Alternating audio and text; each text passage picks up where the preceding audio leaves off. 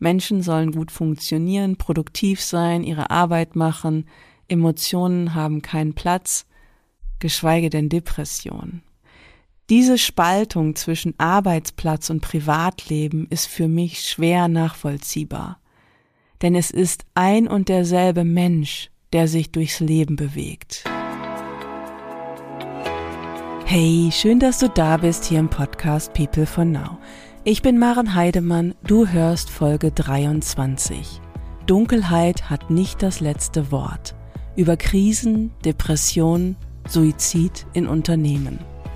Heute greife ich sehr sensible Themen auf, die aus der dunklen Ecke der Tabus sichtbar werden dürfen. Ich erforsche, woran Depressionen erkennbar sind, welche Ursachen dahinter liegen, welche Folgen sie haben können und welchen Umgang wir damit finden können. Ich wünsche dir ein gutes Zuhören. Im Moment liegen unsere Tage mehr im Dunkeln als im Licht. Wer nicht von zu Hause aus arbeitet, fährt in der Regel im Dunkeln an den Arbeitsplatz und kehrt im Dunkeln zurück. Gleichzeitig wird es im November kälter, die Kraft der Sonne lässt nach. Diese Jahreszeit lädt wie keine andere zu Stimmungstiefs ein. Vielen Menschen macht die Dunkelheit zu schaffen. Hinzu kommen die Krisen in der Welt. Das fordert uns Menschen ganz schön heraus. Wie schaffen wir es, das zu bezeugen und davon möglichst unberührt zu bleiben? Eine Klientin sagte letzte Woche zu mir, diese Zeit ist für mich schwer. Ich glaube, ich bin depressiv. Ich fragte genauer nach, was das heißt, depressiv. Sie antwortete, meine Schwere die sich auch sonst ab und zu zeigt, ist jetzt noch einmal mehr spürbar. Wie gehe ich damit um? Wie werde ich diese Schwere los? Damit war die Richtung ihres Anliegens klar. Gemeinsam haben wir dann noch ein wenig umformuliert, denn der Wunsch, etwas loszuwerden, führt in der Regel dazu, weiterhin damit verbunden zu bleiben. Die Frage, die wir dann erforscht haben, lautete, was steht im Moment im Wege, Freude am Leben zu haben, das Leben zu bejahen. Wir haben uns daraufhin mit ihren Wurzeln beschäftigt, mit ihrer Familie, ihrer Herkunft, wie verbunden, gehalten und gestärkt sie dort war, beziehungsweise eben nicht war, wie wackelig sie als Erwachsene heute dasteht, weil der sichere Boden fehlt, das Vertrauen und wie viel Trauer an der Stelle ist, wo Halt da sein sollte. Wenn ich mich umschaue, fällt derzeit sehr viel Licht ins Dunkle. Themen, die bisher verborgen versteckt waren, werden plötzlich sichtbar, Wahrheiten kommen hervor, auf persönlicher Ebene und auch kollektiv. Wie zum Beispiel, und das ist aus meiner Sicht ein ganz gutes Beispiel, die Firmenerbin Verena Balsen, die bei LinkedIn ihren Rückzug aus dem Unternehmen kommuniziert hat. In einem Post zeigte sie sich letzte Woche in ihrer Verletzlichkeit, ihrem Überfordertsein. Sie beschreibt ihre Emotionen, wie wenig sie diese beinhalten konnte, wie häufig hart es aus ihr herausgebrochen ist. Sie legt auch eine Panikattacke offen. Aus all diesen Gründen verlässt sie die Führungsposition und das Unternehmen, dessen Namen sie trägt. Die Welt am Sonntag machte daraus die Verliererin der Woche, woraufhin das Blatt einen Shitstorm kassierte. Zu Recht. Was ich beobachte, Menschen werden mehr und mehr mit dem sichtbar, wie und wer sie wirklich sind, in all ihren Facetten, in ihrem echten, puren Menschsein, in ihrem Verletzlichsein, genauso wie auch in ihren Mustern, ihren dunklen Schatten. Wie zum Beispiel bei Elon Musk, der aus dem Dunkeln hervortritt und seine Schatten mehr denn je präsentiert. Also es ist ja nicht so, als ob wir es vorher nicht gewusst hätten, aber nun ist es unübersehbar. Wie mit einem Brennglas werden wir darauf hingewiesen, wer in dieser Welt die Macht hat und mit Geld und Kalkül seine Interessen vorantreibt. Nach dem Kauf des Nachrichtendienstes Twitter strich Elon Musk jeden zweiten Job. Darunter das gesamte Menschenrechtsteam, das gesamte Team für Ethik und Transparenz und viele Menschen aus dem Team, die sich um Fehlinformationen gekümmert haben. Sie wurden per Mail gefeuert, was ehrlich gesagt erstmal beängstigend ist. Mir ist aber klar, dass sein Ego auf Dauer keine Kraft mehr hat. Im Moment erscheint es jedoch noch anders. Umso wichtiger ist es, sich davon fernzuhalten, sich infizieren zu lassen, angesichts der zahlreichen Krisen, die Machtmenschen zu verantworten haben. Das lässt sich natürlich so leicht sagen, denn insbesondere die Klimakrise löst bei vielen Menschen Ängste aus. Gerade bei denen, die stark mit der Natur verbunden und feinfühlig sind, löst sie Kontraktionen aus. Das ist mir sehr wohl bewusst. Die Unternehmenswelt ist aufgerufen, ihre Werte klar zu haben, diese zu leben, danach zu handeln. Menschen füttern noch immer die dunkle Seite der Macht. Dabei ist das Licht so viel stärker.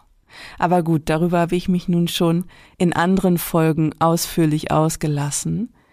So wende ich mich den Menschen ganz individuell zu und ihrem Umgang mit den Krisen, dem Thema Depression.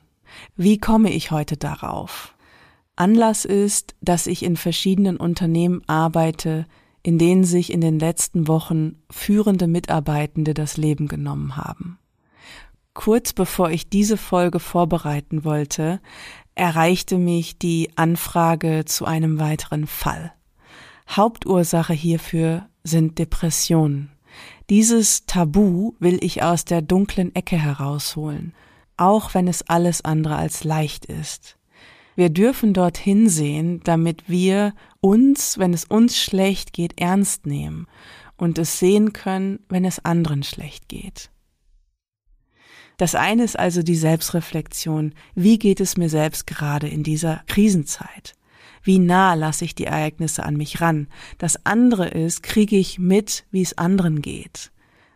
Mache ich mir Sorgen um Menschen, Mitarbeitende, Kollegen? Mir geht es darum zu sensibilisieren, zu schauen, welche Ressourcen da sind, um sich selbst und andere zu stärken. Das Thema Depression habe ich schon mehrfach in anderen Folgen angesprochen. Nun nehme ich es noch einmal genauer in den Fokus, wie wir Depression aus traumatherapeutischer Sicht verstehen. Für meine Begriffe ist es aktuell die modernste und für mich plausibelste Definition. Bevor ich dazu komme, gehe ich auf die klassische Diagnostik ein. Was heißt das? Das internationale Klassifikationssystem der WHO, dem ICD-10 bzw. 11, es ist schon die nächste Version erschienen, von dem ich schon öfter gesprochen habe. Dieses System versucht, Depressionen mit bestimmten Symptomen einzuordnen. Also, was ist eine Depression? Laut ICD-10 gibt es vier Leitsymptome. Also das erste ist eine gedrückte Stimmung. Kennen wir alle auf eine Weise. Das zweite ist Freudlosigkeit, Interessensverlust. Das dritte, der Antrieb und die Energie ist im Minusbereich. Und das vierte ist eine erhöhte Ermüdbarkeit. Dann gibt es neben diesen vier Leitsymptomen fünf Nebensymptome. Zum einen die verminderte Konzentrationsfähigkeit, mangelnde Aufmerksamkeit, dann das Selbstwertgefühl ist im Keller, dann Schuldgefühle, negative Zukunftsperspektiven und als fünftes Suizidgedanken. Das Ganze ist natürlich noch auf der körperlichen Ebene sichtbar. Schlafstörungen, frühmorgendliches Erwachen, meistens zwei Stunden vor der Zeit, ein Morgentief, wenig Appetit, Gewichtsverlust, Libidoverlust. Nun sagt die WHO, es gibt so verschiedene Schweregrade von Depression und versucht es anhand dieser Symptome, die ich jetzt aufgezählt habe, einzuordnen. Eine leichte depressive Episode heißt zwei von den Leitsymptomen plus zwei von den Nebensymptomen. Und eine mittlere depressive Episode heißt drei von den Leitsymptomen und so viele man möchte von den Nebensymptomen. Das ist für mich ein Versuch, etwas berechenbar zu machen, was irgendwie gar nicht geht. Dann kommt noch hinzu, diese Episoden werden über die Länge erfasst. Das heißt, trauernde Menschen brauchen Zeit, aber nach dem internationalen Katalog sind einige Wochen okay, wenn es über Jahre hinweg Symptome gibt, wird es schwierig. Insbesondere wenn Menschen sich zurückziehen, für Kontakt nicht mehr erreichbar sind, wenn als Dauer oder Ausmaß der übliche Verlauf gesprengt ist, dann ist es Zeit hinzuschauen. So, und diese Klassifizierungen geben Menschenorientierung, sie helfen aber insbesondere dem Krankenkassensystem etwas berechenbar zu machen oder abrechenbar zu machen. Für mich sind diese Etiketten, wenn das, dann das, eine Schubladisierung, so nenne ich es mal, oder Pathologisierung, die überholt ist. Denn die Symptome sind ja nur an der Oberfläche. Die sagen ja nichts über die Dynamik und Ursachen aus, die dahinter in der Tiefe liegen. Das wird häufig übersehen, dass diese Symptome Überlebensmuster sind, worin wiederum eine Weisheit steckt. Das mag jetzt absurd klingen, aber es hat für die Menschen einen Nutzen und einen Wert, bestimmte Gefühle und Bedürfnisse zu unterdrücken. Weil wenn man sich das Wort Depression einmal ansieht, dann bedeutet das etwas unterdrücken oder runterdrücken. Natürlich ist Depression multifaktoriell bedingt. Es können genetische Komponenten involviert sein, gerade wenn es um transgenerationale Traumata geht.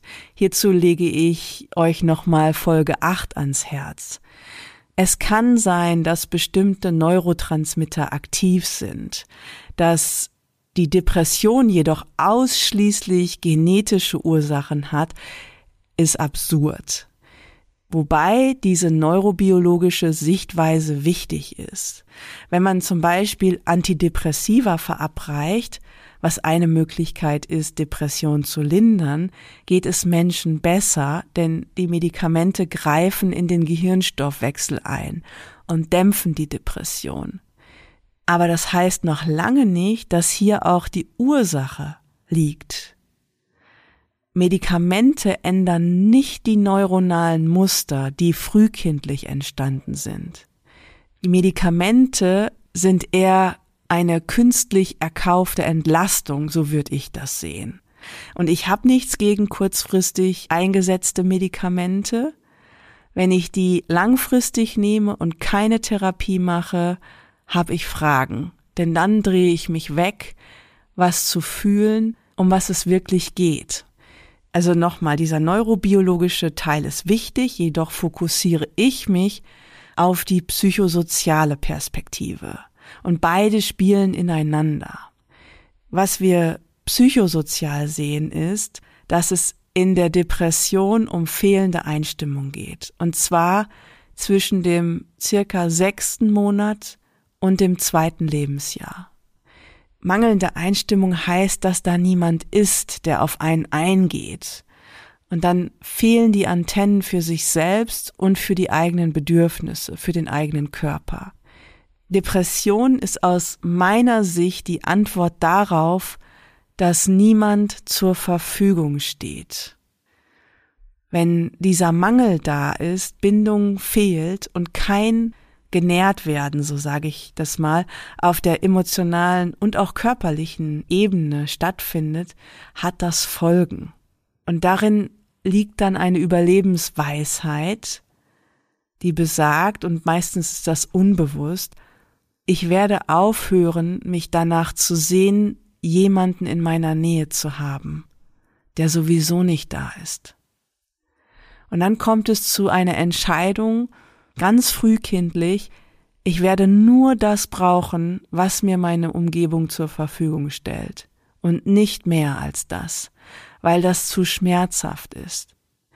Sprich, wenn da ganz früh emotionale Leere ist, brauche ich im Laufe meines Lebens auch nichts mehr.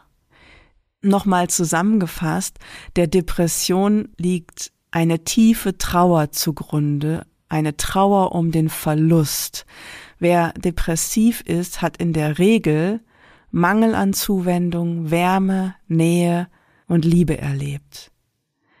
Die Depression zieht sich in Enttäuschung zurück, damit ich nichts mehr von der Welt brauche. Das ist ein Versuch, eine totale Bedürfnislosigkeit herzustellen, die sagt, oh, ich brauche nichts. Menschen mit Depressionen haben in der Regel viel abgespaltene Wut. Sie kommen als jemand daher, der sich gut um andere kümmern kann, denn sie selbst haben ja keine Bedürfnisse. Sie sind im Team meistens sehr umgänglich, freundlich, zugewandt, beliebt, positiv, tragen so viel Wut in sich, die sie niemals hinauslassen oder zeigen würden. Es sind Menschen, die so erscheinen, als ob sie keiner Fliege was zuleide tun würden. Die gesamte Wut geht nach innen, richtet sich gegen sich selbst, ohne dass das jemand im Außen bemerkt. Es sei denn, man ist in der Lage, den Körper lesen zu können. Die meisten haben nämlich einen eingesunkenen Brustkorb, eine sehr flache Atmung.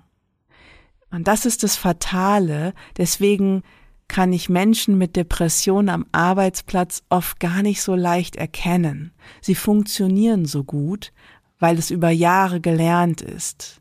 Es ist ein Teil des Überlebensmusters. Hellhörig würde ich im Unternehmen werden, wenn Mitarbeitende, die sonst gut integriert sind ins Team, von ihrer Überlastung und Erschöpfung berichten dass sie weniger Aufgaben und Verantwortung nehmen wollen, weil sie nicht mehr können. Das ist positiv, denn so äußern sie Bedürfnisse, auch wenn es aus der Not heraus ist. In Teams und Unternehmen, die diese Anzeichen ernst nehmen, werden dann Lösungen gesucht. In der Regel sind das strukturelle Lösungen. Arbeitszeiten werden reduziert, Aufgaben umverteilt, Verantwortung reduziert, es wird für Entlastung gesorgt, was erstmal sehr, sehr hilfreich ist. Aber es behandelt die Symptome. Um was es wirklich geht, das liegt viel tiefer, ist für Laien häufig nicht erkennbar und wird damit in der Regel nicht zum Thema.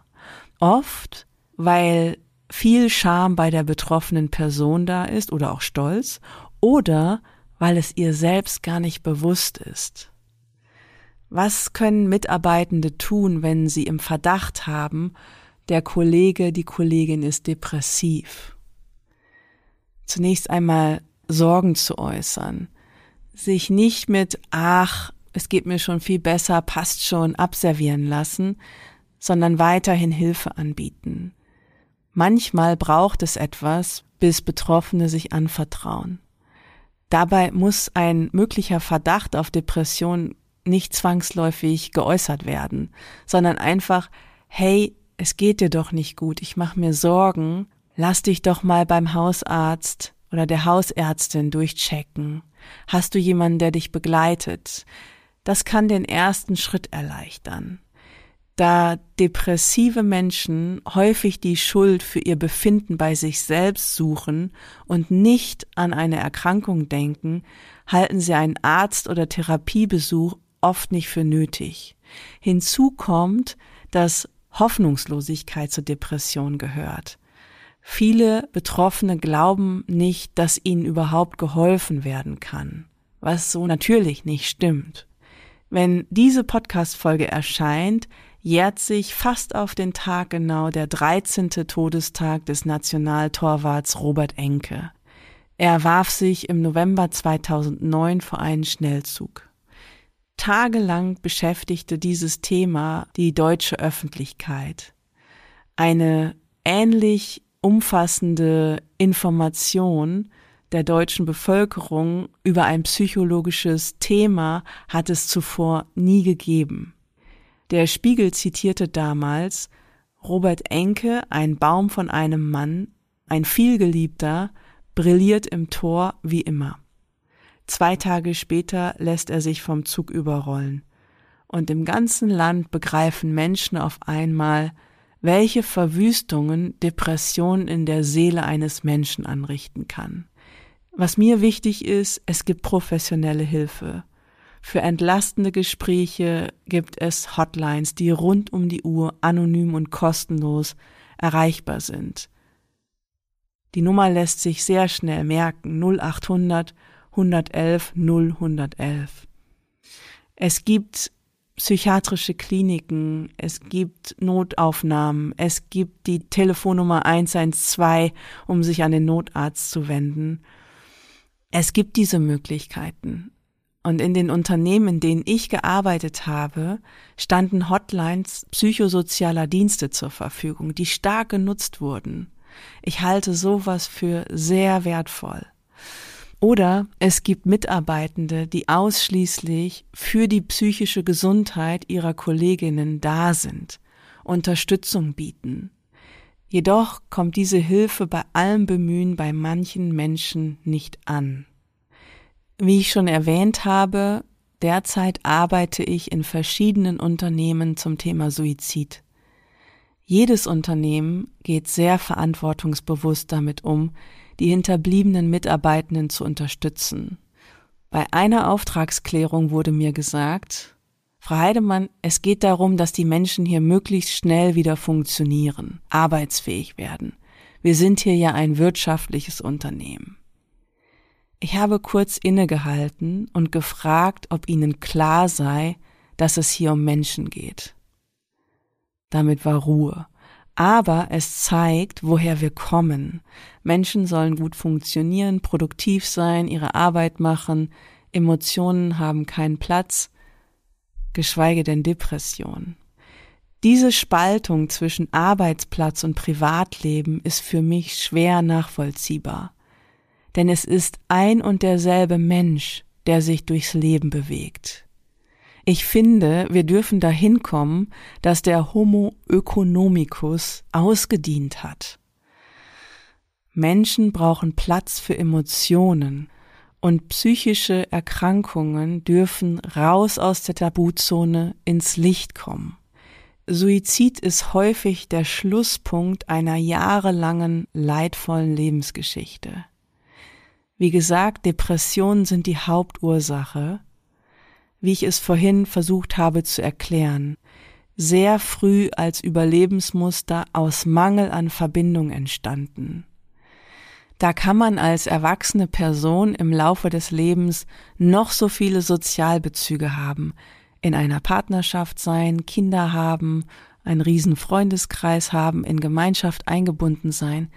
Diese frühe, tiefe Wunde, wenn ich mich nicht darum kümmere, und ich mich an der Stelle nicht in professionelle Hände begebe, bestimmt sie das Leben.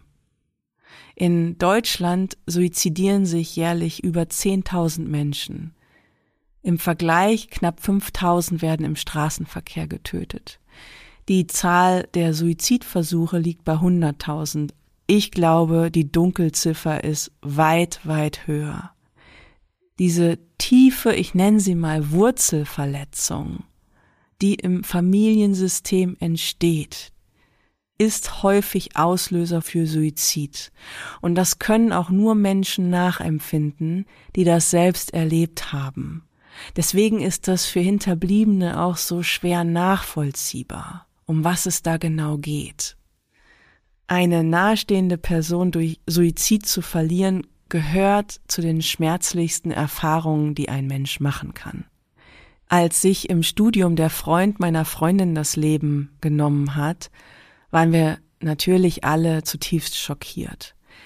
Ich erinnere mich noch an meine Wut auf den Verstorbenen. Aus heutiger Sicht ist mir das unangenehm, weil dieser Mensch gute Gründe dafür hatte, sich so zu entscheiden. Auch wenn es natürlich ganz schwer ist, bei Depressionen davon zu sprechen, dass sich jemand freiwillig entscheidet, das Leben zu nehmen. Dieser Mensch muss einen ungeheuren Leidensdruck gehabt haben.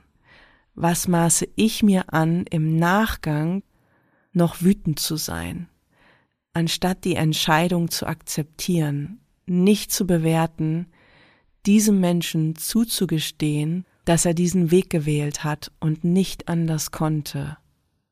Für Hinterbliebene ist es oft unerwartet und bringt vor allem die Frage nach dem Warum mit sich.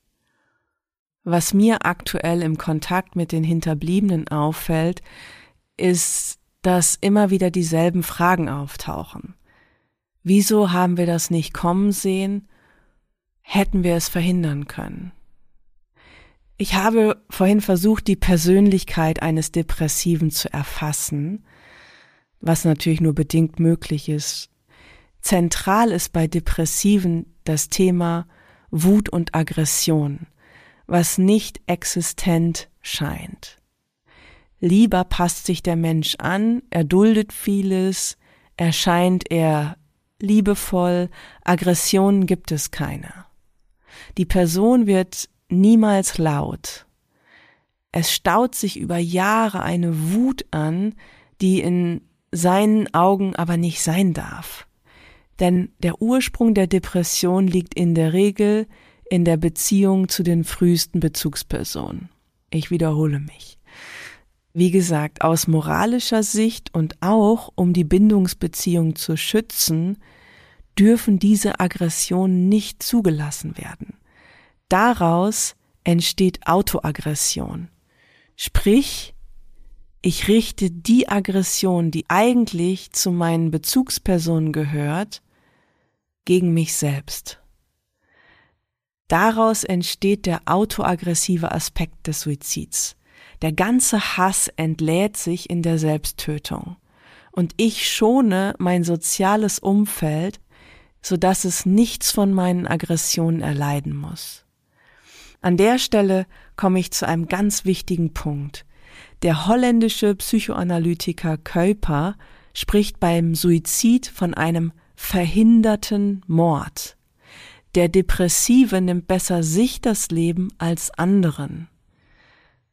Ein Suizid verändert das Leben der Hinterbliebenen. Es gibt ein davor und ein danach. Nichts ist mehr so, wie es war.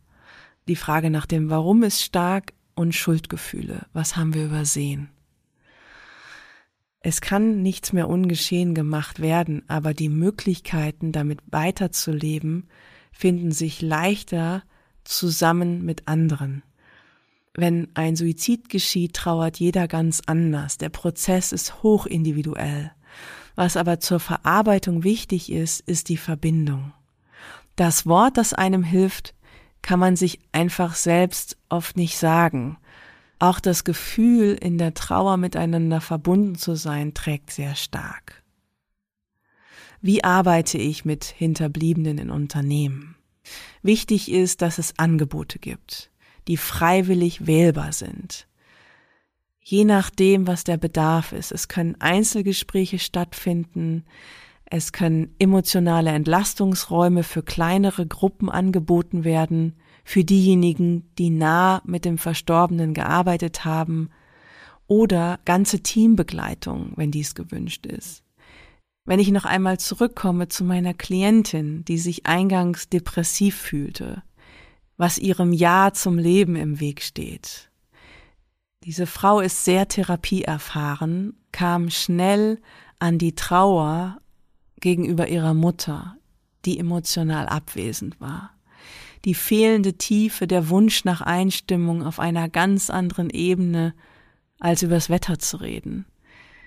Dieselbe fehlende Einstimmung erlebt die Klientin auch gerade in der Welt dass Menschen an der Substanz ihres Seins vorbeigehen, die Natur missachten, die Welt mit Kriegen ins Chaos stürzen, weil sie nicht eingestimmt sind. Das ist natürlich eine Potenzierung ihres frühen Schmerzes.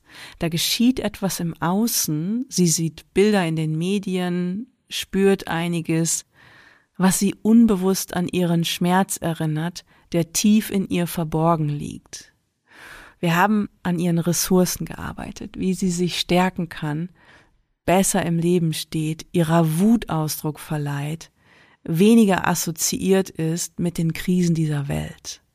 Und ja, dies begann in der Beziehung zu ihrer Mutter. Denn da sind die Wurzeln. Und je nachdem, wie stark sie im Leben verankert sind oder eben zu schwach ausgeprägt, gibt es Möglichkeiten, durch die Krise hindurch zu navigieren. Was wir gemacht haben, waren Übungen zum Erden, die Körperwahrnehmung zu schulen, in Verbindung mit der Natur zu sein, im Hier und Jetzt und auch die Emotionen, die Trauer und vor allem Wut und Zorn mehr zu integrieren. Es ist wichtig, dass es der Klientin gelingt, ihre Schwere zu bearbeiten und dabei gleichzeitig in ihrem Körper im gegenwärtigen Moment geerdet zu bleiben. Die schmerzhaften Emotionen von Trauer und Verlust nicht wegzuschieben und auch nicht darin komplett zu versinken, sondern sich weniger mit ihr zu identifizieren. Da gemeinsam hinzugehen. Werden die Emotionen als überwältigend wahrgenommen, wird die Klientin ermutigt, langsamer vorzugehen, sich darauf zu konzentrieren, was sie im Moment erlebt und den Fokus auf Positives, auf Ressourcen und damit auf ein Gefühl von Sicherheit zu richten. Das verstärkt das Nachbilden von Wurzeln. Und all das geschieht in Verbindung, wenn der Raum größer ist als der, den wir alleine haben. Am Ende der Sitzung fühlte sich die Klientin leichter, auf Englisch light, wie das Licht. Und natürlich ist das nur ein Anfang. Und es braucht weitere Schritte, mehr hinzuschauen. Es ist ein langer Prozess oder ein längerer. Somit stelle ich fest, die Dunkelheit hat nicht das letzte Wort.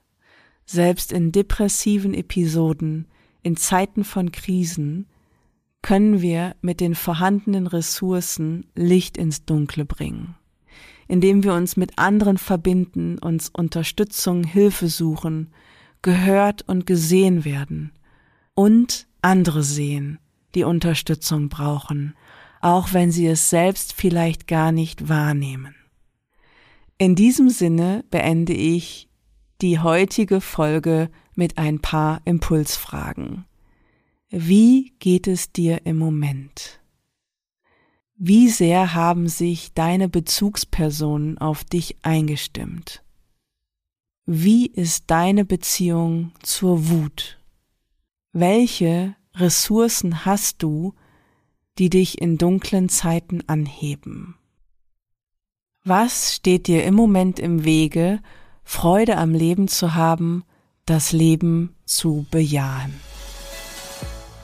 Das war's schon wieder für heute. Schön, dass du eingeschaltet hast und mit mir Zeit verbracht hast. Wenn du Impulse und Inspirationen bekommen hast und es dich interessiert, wie es hier weitergeht, nächste Woche Mittwoch erscheint eine neue Folge. Mehr Informationen über People for Now und Women for Now findest du auf unserer Website unter peoplefornow.com. Lass uns in Verbindung bleiben und die Welt gemeinsam wandeln. Es fängt bei dir an.